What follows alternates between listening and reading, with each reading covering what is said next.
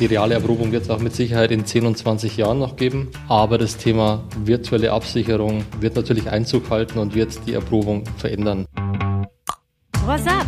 Wissen, was geht mit dem Podcast der ASAP-Gruppe. Mein Name ist Ebru Karaman und gemeinsam sprechen wir über alles, was ASAP bewegt. Hat die reale Erprobung von Automotive-Komponenten und Funktionen in Prüfzentren noch Zukunft? Und wenn ja, wie sieht dieser aus? Und wie ergänzen sich virtuelle Absicherung und das Testen an Prüfsystemen? Diesen und weiteren Fragen rund um die Zukunft der Erprobung stellt sich heute mein Kollege Dominik Sedelmeier. Er ist bei ASAP Bereichsleiter Erprobung und Testsystems. Herzlich willkommen, Dominik. Hallo, Ebro. Dominik, die Absicherung von Funktionen und Komponenten verlagert sich ja zunehmend in die virtuelle Welt. Deshalb gleich zu Beginn eine ja doch recht provokante Frage an dich. Hat die Erprobung, so wie wir sie heute kennen, noch eine Zukunft? Die Frage habe ich tatsächlich in den letzten Jahren schon öfter gehört. Aber bevor jetzt alle Versuchsmitarbeiter äh, bei uns oder in anderen Firmen Panik bekommen und ihren Job kündigen, ja, also die reale Erprobung wird es auch mit Sicherheit in 10 und 20 Jahren noch geben. Aber das Thema virtuelle Absicherung ähm, wird natürlich Einzug halten und wird die Erprobung verändern. Das Thema Simulation mit all den Möglichkeiten, die sich damit bieten, äh, wird immer mehr Einzug halten und äh, wird natürlich Einfluss haben auf die Erprobung. Aber für mich ist eher die Erprobung erstmal die Brücke in Richtung der Simulation, weil erstens die Erprobung und das Testing die Daten liefern, um überhaupt die Simulationen und die damit verbundenen Modelle zu entwickeln und zu kalibrieren. Und ähm, dann wird es die Erprobung aber immer noch brauchen, um neue Effekte herauszufinden, die heute in den Modellen, die es gibt, noch gar nicht enthalten sind. Und ganz zum Schluss stellt sich immer noch die Frage, naja, ob es nicht sinnvoller ist, einen Test real durchzuführen, weil es schneller geht und einfacher. Und insofern, glaube ich, kann ich da erstmal allen, die in dem Bereich unterwegs sind, äh, Entwarnung geben. Und schon sind wir mitten im Thema. Ähm, bevor wir noch tiefer einsteigen, kannst du uns einen kurzen Überblick über aktuelle Entwicklungen oder Veränderungen im Bereich Erprobung geben? Ja, also der digitale Zwilling ist natürlich in aller Munde und äh, für mich ein ganz furchtbarer Begriff. Ich bin jetzt äh, kein Simulationsexperte, aber wichtig ist erstmal, dass es den digitalen Zwilling in der Form ja gar nicht gibt. Allein in der Begriffsdefinition, wenn man so ein bisschen googelt oder bei Wikipedia schaut, gibt es ja zig verschiedene Varianten und das sind alles irgendwelche theoretischen Konstrukte, die das Ganze erstmal sehr komplex erscheinen lassen. Am Ende ist ein digitaler Zwilling nichts anderes wie ein Modell oder eine Kombination von Modellen. Und äh, so ein Modell enthält eben nur die Informationen, äh, die man ihm auch beibringt. Wo natürlich das Thema Simulation extreme Fortschritte gemacht hat, ist gerade bei dem Thema Auslegung von Komponenten. Also gerade im Bereich der elektrischen Antriebe ist echt erstaunlich, was da mittlerweile alles funktioniert und wie gut diese Auslegungen sind, auch durch die Simulation und durch die wirklich sehr, sehr guten Modelle, die man dort im, in dem Bereich hat. Der Trend wird natürlich in die Richtung Digitalisierung weitergehen. Das ist ganz klar und man merkt, merkt immer mehr auch, dass aus den Erprobungsbereichen unserer Kunden gezielt Fragen kommen, die dann auch einzahlen in das Thema Modellbildung, Datenerhebung und äh, ja, vor allen Dingen vor dem Hintergrund, wenn man heute schaut, was wir an Rechenpower zur Verfügung haben, welche Daten die modernen Fahrzeuge alle bereitstellen, wird natürlich die nächsten Jahre da einiges passieren. Aber wie gesagt, der, den Abgesang auf die reale Erprobung, dem würde ich nicht zu früh anstimmen, weil erstmal die Brücke sein muss über die Erprobung, über die Erhebung der Daten, erstmal das ganze Thema virtuelle Absicherung da weiter voranzutreiben. Wo schon extrem viel passiert, ist in der funktionalen Absicherung. Wenn man sich vorstellt, ähm, das hat bestimmt der eine oder andere schon mal gesehen, was möglich ist so im Bereich der virtuellen Testfahrten. Also man fährt Fahrerassistenzfunktionen heute Millionen Kilometer durch eine virtuelle Welt und wenn man dann feststellt, dass sich bei Kilometer 100.000 irgendwo bei einer Erkennung von einem Objekt irgendwo ein Fehler einstellt und die Software muss angepasst werden, dann fährt man diesen 100.000 Kilometer oder 500.000 Kilometer Run in wenigen Stunden oder Minuten, je nach Simulationsart, eben nochmal durch und überprüft es, was in der Realität unmöglich wäre und kaum bezahlbar. Also insofern Riesenhebel und da wird auch schon einiges angewendet. Beim Thema Lebensdauer schaut die Sache noch ein bisschen anders aus. Da ist es eher so, dass man halt mit sehr, sehr viel komplexen Wechselwirkungen zwischen elektrischen, thermischen, mechanischen Modellen zu tun hat oder teilweise eben auch chemische oder elektrochemische Prozesse damit reinspielen. Und das natürlich zu modellieren, das ist eine ganz andere Herausforderung und wir haben da äh,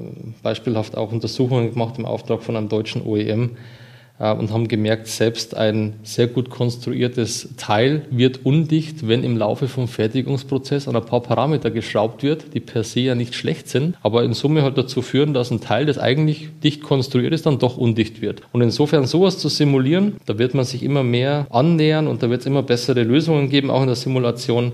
Aber das dauert noch. Also da braucht jetzt keine Angst haben, dass die nächsten zwei, drei Jahre hier die Erprobung komplett verschwindet.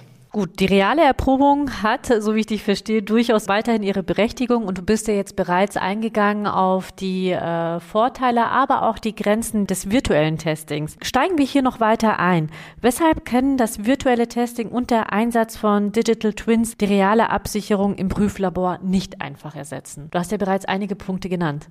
Ja gut, also man soll ja nie, nie sagen. Wer weiß, was in absehbarer Zukunft alles möglich ist und wo die Reise genau hingeht, weiß ich natürlich jetzt auch nicht. Grundsätzlich ist es ja so, dass diese physikalische Erprobung erstmal die Brücke überhaupt dahin ist, äh, weiter zu virtualisieren und zu simulieren. Dann kommt das Thema Wirtschaftlichkeit dazu. Wir sehen ja momentan, dass die Produktentstehungszyklen, die Entwicklungszyklen im Automotive-Bereich immer kürzer werden und am Ende muss man sich halt auch die Frage stellen, wie sicher ist man sich, dass diese virtuelle Absicherung aussagefähig genug ist oder macht man doch nochmal ein paar reale Tests, um wirklich sicher zu sein, dass man auch alle Effekte erfasst und auch vielleicht die unbekannten Effekte nochmal irgendwo vielleicht aufdecken kann. Und ganz zum Schluss muss man sich überlegen, ist es vielleicht auch schneller und pragmatischer, real zu testen, als eine sehr, sehr komplexe und teure Simulationslandschaft aufzubauen, die ja am Ende auch validieren braucht. Das heißt, ein Modell ist ja erst dann eigentlich, wenn man so möchte, einsatzfähig, wenn es erstmal auch durch Realdaten bestätigt worden ist. Der Überbegriff digitaler Zwilling, der hat seine Daseinsberechtigung, aber man muss einfach verstehen, das ist kein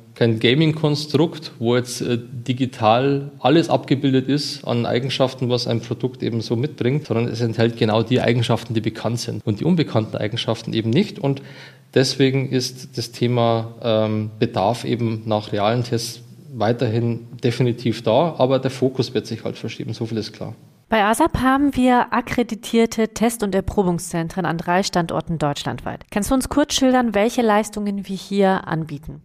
Also wir sind da wirklich sehr, sehr breit aufgestellt. Ich glaube, wir haben Schwerpunkte im Bereich einmal Komponentenversuch, Lebensdauererprobung, das sind die üblichen, man nennt es Neudeutsch Reliability, Umwelt, Robustness-Erprobung, mit der man eben versucht, in einem gerafften Zeitraum im Labor darzustellen, ob so ein Produkt ein Autoleben lang hält. Wir haben aber auch im, vor allen Dingen im Bereich der E-Mobilität in den letzten Jahren immer mehr auch äh, rund um die Messdatenerhebung, die Applikation, die Vermessung von elektrischen Maschinen und Antriebssystemen aufgebaut. Also da geht es dann eben nicht darum, Aussagen zu treffen, ob so ein Produkt ein Autoleben lang hält, sondern da geht es äh, um Applikationsthemen, da geht es um Homologations- und äh, Zulassungsthemen und eher um die Datenerhebung in hoher Qualität bei wenigen Prüfteilen, wo es beim Thema Lebensdauererprobung eher darum geht, viele Teile und ja, möglichst eine, eine Aussage, die, ich weiß nicht, ob man von statistischer Signifikanz sprechen kann, aber eine Aussage zu treffen, ob so eine Komponente wirklich ein Leben lang hält.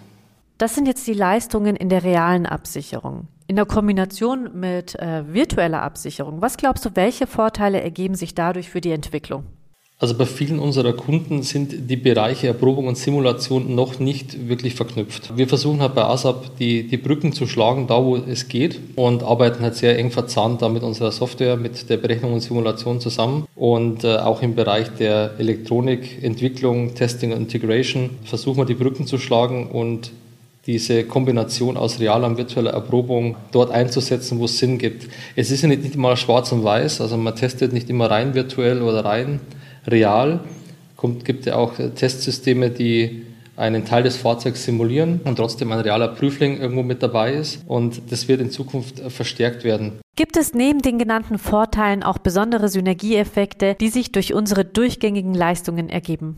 Wie gesagt, der, die Vorteile für die Kunden entstehen dann, wenn auch normativ und von den Kundenvorgaben diese beiden Welten immer mehr verzahnt werden. Am Ende glaube ich, dass das Ganze Thema reale Absicherung, Simulation und die Kombination vor allen Dingen draus, das wird kein Schema F werden. Also es wird keinen keinen Testplan geben, wo man fix sagen kann, egal welche Komponente und wie das Produkt ausschaut, das wird simuliert, das wird real getestet, sondern da wird ein, sagen wir mal, Framework entstehen, mit dem man gezielt sich die Themen anschaut und am Ende dann auf das Produkt, auch unter Berücksichtigung von Teststrategie, von Datenlage, eben dann entscheidet, was kann man simulieren, wie weit traut man den Modellen, wie weit sind die Modelle validiert, wo kommt man am Ende zu dem Punkt, dass man sagt, das wird dann real getestet. Und dann entsteht für unsere Kunden natürlich der große Benefit, wenn sie dann hier bei uns alles aus einer Hand bekommen, wenn wir die Durchgängigkeit sicherstellen, wenn wir vor allen Dingen auch unseren Simulationsexperten die Brücke schlagen in die reale Welt, weil das ist ja oft der Nachteil, dass, da möchte ich jetzt keinem äh, Simulationsingenieur zu nahe treten, aber die kommen halt oft sehr stark aus der Theorie. Oft ist der Praxisbezug nicht da. Also wie komme ich überhaupt zu Messdaten? In einem Modell ist alles möglich.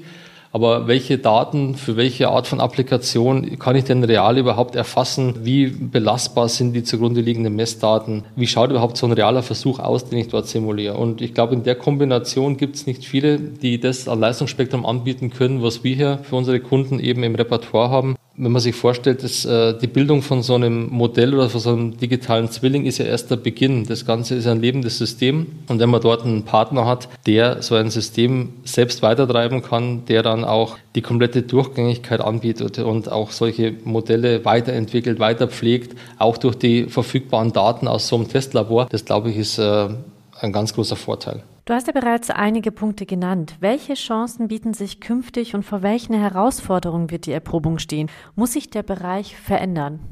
Ja, ganz klar, der Bereich wird sich verändern. Wie bei vielen aktuellen Themen ist die Frage ja nicht nach dem Ziel, sondern wie man da hinkommt. Also das Ziel ist, möglichst viel virtualisieren, möglichst viel in die digitale Welt bringen, aber der Umbau dahin, der muss ja durchgängig geplant sein. Das betrifft die Normung, das heißt auch im Bereich Normen, Spezifikationen, die Entwicklungsprozesse, äh, die die, die Modellbereitstellung und die Validierung der Modelle erstmal berücksichtigen müssen. Da muss man erstmal die, die Grundlagen legen. Und momentan ist das äh, Thema im Serienprozess, in der Serienabsicherung noch nicht so angekommen. Das sieht man auch bei vielen anderen globalen Themen. Also blinder Aktionismus und äh, stupides Umsetzen ist nicht immer der beste Weg. Insofern braucht es jetzt erstmal eine, eine, Planung, wie man diese Digitalisierung umsetzt. Es muss dann Einzug finden eben in die Entwicklungsprozesse.